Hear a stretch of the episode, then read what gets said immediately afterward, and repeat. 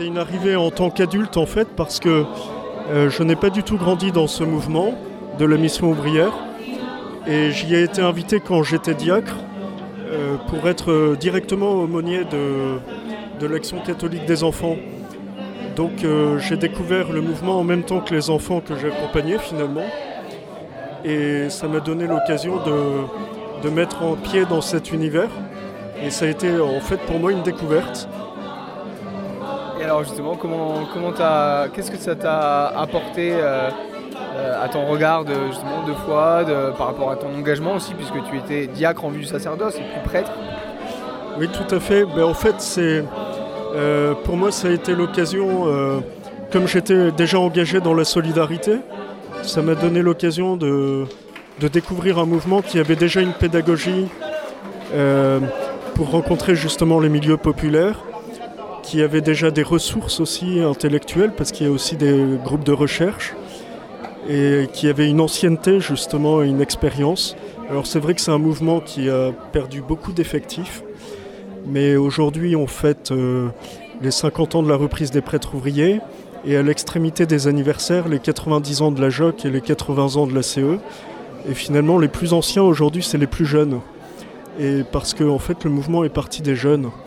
Et euh, je me dis qu'aujourd'hui, même si on est moins nombreux, euh, la jeunesse euh, des enfants qu'on invite maintenant dans des quartiers dont le modèle de précarité aussi a changé, ce n'est plus forcément ouvrier, mais il y a des précarités sociales liées au chômage, à l'intérim, et on rencontre de nouveau ces familles, et des clubs sont fondés, et on, on constate en fait qu'il y a du travail à faire et que l'intuition première, se renouvelle avec des figures nouvelles.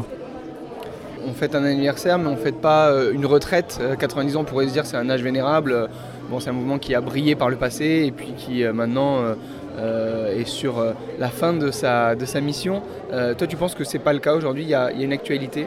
Alors, d'une part, oui, c'est l'espérance qui est la mienne. de cette actualité et de cette pertinence aujourd'hui de la mission ouvrière en milieu populaire. À quelles conditions Je dirais qu'il euh, ne faut pas hésiter à rêver, euh, c'est-à-dire le rêve en fait euh, nous projette, mais il nous projette toujours à partir d'un niveau très local. en fait, on rêve à partir du petit peu qu'on a. C'est ce qui fait le rêve, c'est qu'on a du grand par rapport à du petit. Et ça, c'est la logique du rêve, et je crois que c'est la logique des petits que nous sommes,